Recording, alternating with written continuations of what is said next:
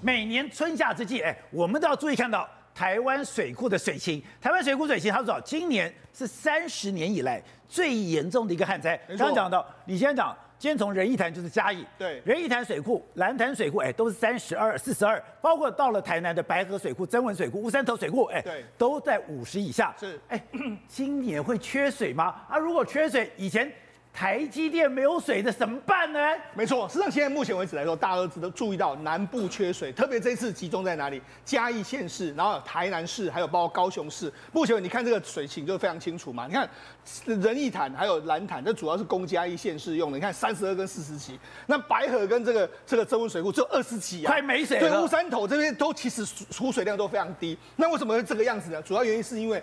去，你有没有注意到台湾已经很多年没有台风？他说已经有一千两百七十二，约莫是两年没有台风登陆，所以南部一千两百七十二天没有台风，因为南部呢是最需要有台风的这个这个雨水灌溉，所以没有。另外一个，他说好好一场雨哦，大于两百毫米的已经有五百五十八天没有。然后这个记录还在，这个是创纪录，还在记录，还在进行之中。南部已经有五百五十八天没有一场像样的雨了。对，所以让它造成目前为止来说话，大家都很担心。哎，没水在那边的话，比如说大家看到这个画面，宝杰，这个画面是什么？这是南科的一个一个一个别墅啊。对，它原本是说前面有一个自洪池，类似那种什么湖景第一排。对，类似说它这个是自洪池，哎，有湖景。然后如果真的火灾来的时候，它这个可以抽水来当成是这个灌这个所谓浇浇火的这个状况，结果没想哎。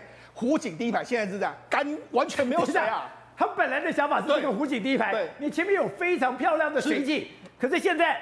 变成插播了。对，一两年前是真的这样，很多人就说：“哎、欸，我被讯息啊，那阿基曼纳被啊那样，就觉得很奇怪。啊”那为什么？因为你看这个很漂亮。这台南湖景第一排，湖景第一排，现在变成什么？插播。现在变成尸臭第一排，为什么？因为里面很多鱼可能死掉，然后就会有那种这个鱼鱼臭味就出来。你看，整个里面几乎是一点水都没有的这个状况，这是南台南现在发生的真实的这个状况。那其其实不是只有台南，你看，譬如说我们一直讲的日月潭，对，日月潭哎，九蛙现在又全部又出现了，九蛙又出来了。大家好几年前不是有出看过？这个九蛙，现在九蛙又重新又出来，表示这个水情是相当严重。对，另外，你我们我们讲哦，其实北部也慢慢压力越来越大。好，我们讲新竹也是一样。宝杰，这新竹这这个照片，这个照片其实很有名，这是从这是从这个水这个头前头前溪拍往这个竹北的一个照片。你看，现在头前溪拍往竹北没有没有水了，所以就是说现在这是新竹的头前溪。对，以前等于说还有一种小瀑布，还有流水。现在变豆腐干了，所以所以现在不是只有南部，南部当然是很严重，但是中部、北部现在也慢慢，如果真的再没有一场好大雨，或是大于两百毫米以上的雨，真的台湾今年南部的水情会相当相当的严重。好，那以前不是讲吗？哎，对台湾来讲，或对科技厂来讲，对。缺水跟缺电一样严重哎，当然我们要是到目前为止来说，从去年到现在为止，台湾的我们相关的这个水利署已经开始这个想办法人造雨，但问题是台湾的云好像是没有很多，所以到目前为止造雨的情形呢，其实并没有很成功。那也因为这样呢，你知道现在已经这样子了。我我像我住嘉义市，我们家人已经说，哎、欸，嘉义已经开始减压供水。哦。那另外一个包括台南是减量供水。那台这个高雄目前是绿灯，但是他已经说水情接下来会慢慢吃紧。对。所以现在其实最严重就是南部这三个县市。那当然他会看，哎、欸，那台南市不是有南科吗？对。那高雄市又有科学园区，那到底怎么办？宝姐，现在为止来说哈，南科是用这样总量管制，就是每一家我们现在。完全送到南科的水，我就减百分之十。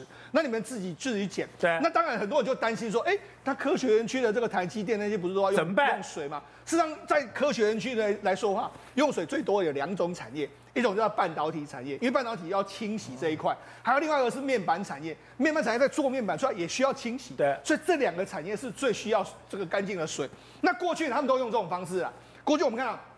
你可以看到很多台积电的这个车子出来，水车，水车出来一个一个去载，一个一个去载。但是问题是，你看现在用这样载已经来不及了，水车都不够了。对，不够，不是不够，现在用别的方法。为什么现在我们台湾用所谓的再生水的方法？现在比如说在南科，南科目前有一个这个永康污水处理器，还有污理处理厂，还有安平的这个污水处理厂，它会收集所有民众的污水处理之后，然后进行一个相关的这个再生处理之后，后来弄到南科来，让台积电他们使用。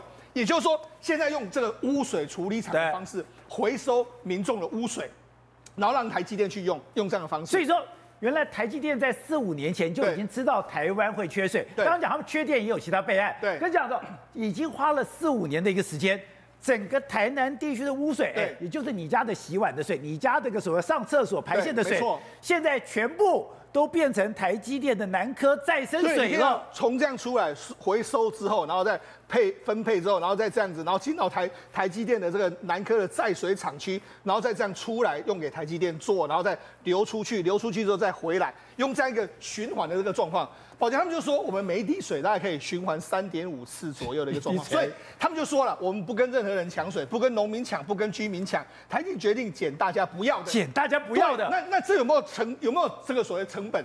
当然有成本。宝杰，那我们必须讲，台积电用的水比我们一般民众用的，因为它用这样再生回收之后，需要相当大的成本，它的成本比一般的自来水贵十倍。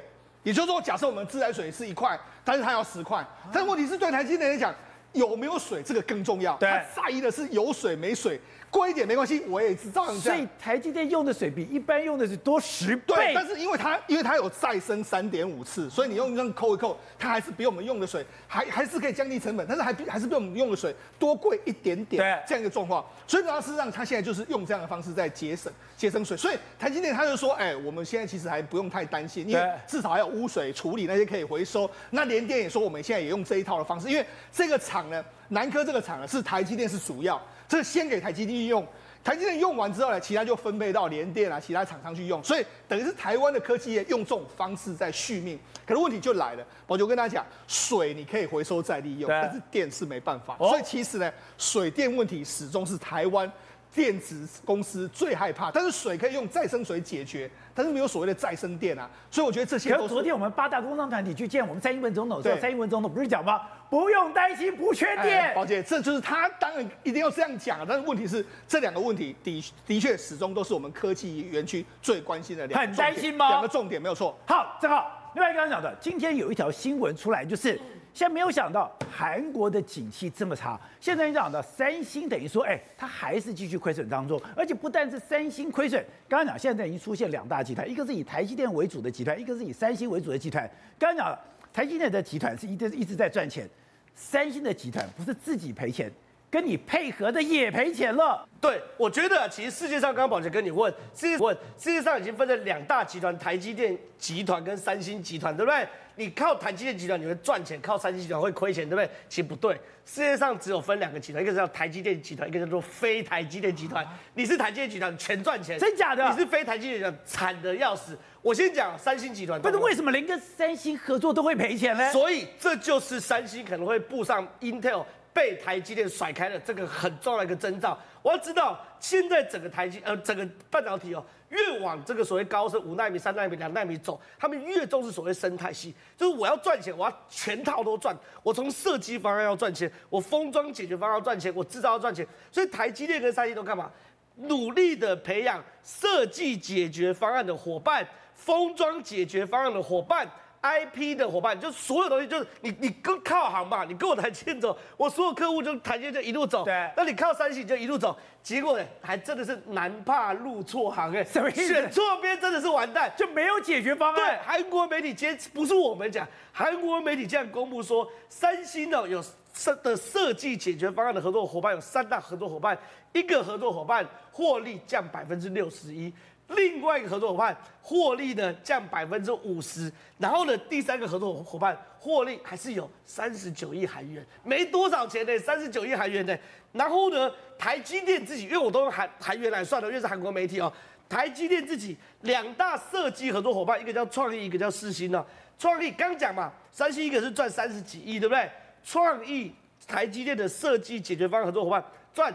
九千两百六十亿韩元，四星赚五千八百一十亿韩元，哎，一个赚三十几亿韩元，一个赚九千多亿韩元，两边落差多大？那你说不是啊？我们讲比例，你不要跟我讲数字。我跟大家讲，前面都是亏了百分之六十一啊，少赚了百分之六十一，少赚了百分之五十，对不对？排水台积电合作伙伴成长十趴，哎，一边是打六折打五折的，另外一边是成长十八，这个数学总会算的吧？比如说你，可是我不懂啊，我还是刚刚讲的说，今天刚刚讲的，你今天跟三星合作，你三星赔就赔了吧？怎么你跟你合作都赔成这么惨了？状况是这样子的，因为这个所谓的设计解决合作、设计解决方案的合作伙伴什么意思呢？比如说我今天一个 IC 设计商，我要找台积电代工，我要找台积电代工的时候，我要知道台积电有什么技术，有什么 IP。这时候呢，我跟台积电中间的桥梁就是设计解决方案伙伴，他可以把我的设计跟台积电的制造可以。串在一起，那很简单嘛。我今天就没有人找三星代工，那请问我中间做这种这个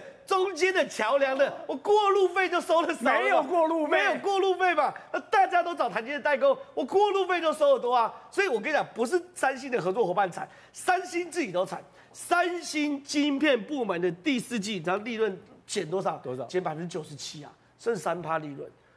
这是三星自己都剩三趴，而且更夸张的是，听说他今年第一季也今年也会很惨。对，所以你看嘛，我三星就是终点站的利润都已经少九十七趴，我过路费怎么收得到钱嘛？所以我刚讲南怕陆送航就这个道理嘛，就是你那时候选择靠航三星，现在真的会非常非常惨。那好，我最开始讲整个台整个世界不是什么三星集团跟台积电集团，拍摄整个世界哦是台积电集团跟非台积电集团。另外一个著名的是什么？是 Intel 嘛，对不对？Intel 现在有多惨？现在我们已经整理出来了，你知道吗？过去包含这个 AMD 跟 NVIDIA 不是都跟着台积电一起涨起来嘛，对不对？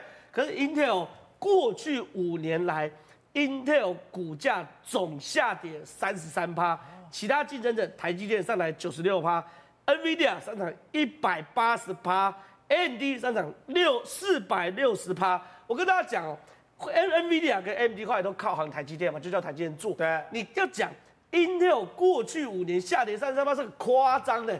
过去两三年晶片，我们整天喊缺晶片、缺晶片、缺晶片、缺晶片，你随便买一个股票，晶片股都往上涨，对不对？你那短期有涨有跌啦，长期来看一定是涨的嘛。你怎么会 Intel 长期来看搞个跌三十三趴？为什么七纳米卡关到现在吗？没有一个好过不去，过不去嘛？人家都三纳米、两纳米了，还是我们一纳米要保三？你七纳米这个坎过不去，就是过不去嘛。所以对于 Intel 来说，表现也欠佳。所以你要讲现在是二分天下，不是什么台积电跟三星，不对，这个晶片市场只有台积电跟非台积电两个联盟。好，我看。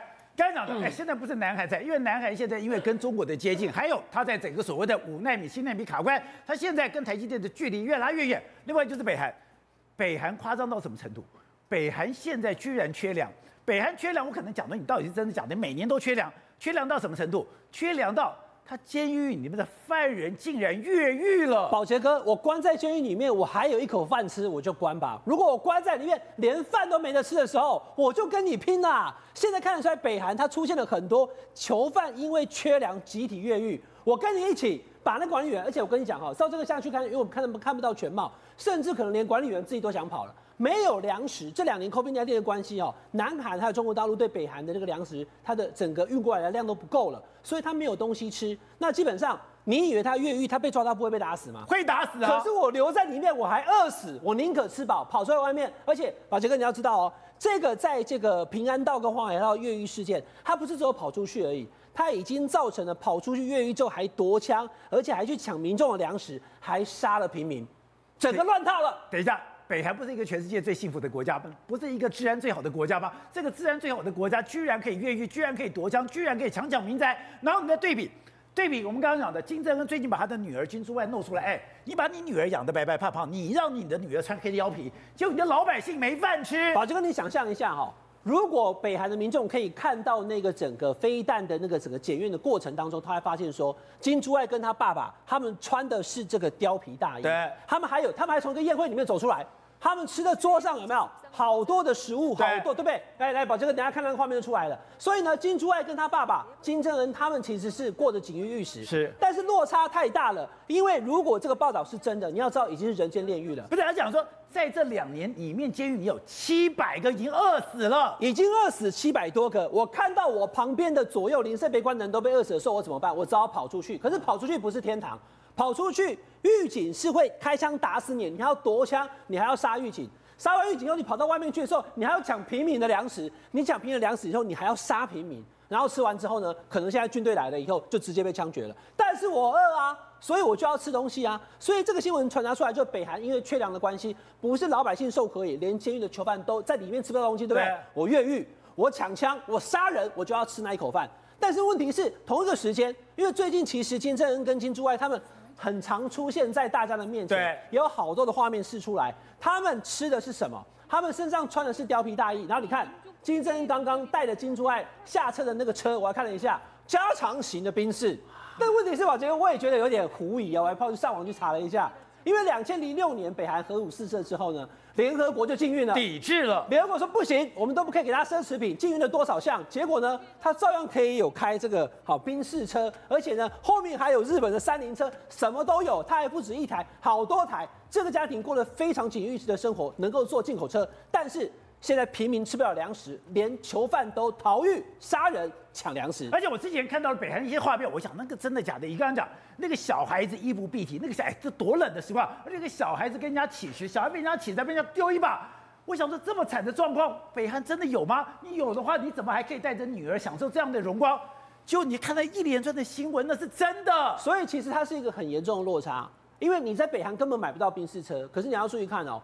他在二零一九年的时候，当时你可以看到习近平去北韩的时候，他们其实基本上坐在的就是宾士车，而且后面我一看至少五六台，但不可能有，但他有，所以代表说他花了很多的物力跟国力去把那些他要的东西运进来，可是老百姓的粮食现在不够，事情他没有解决。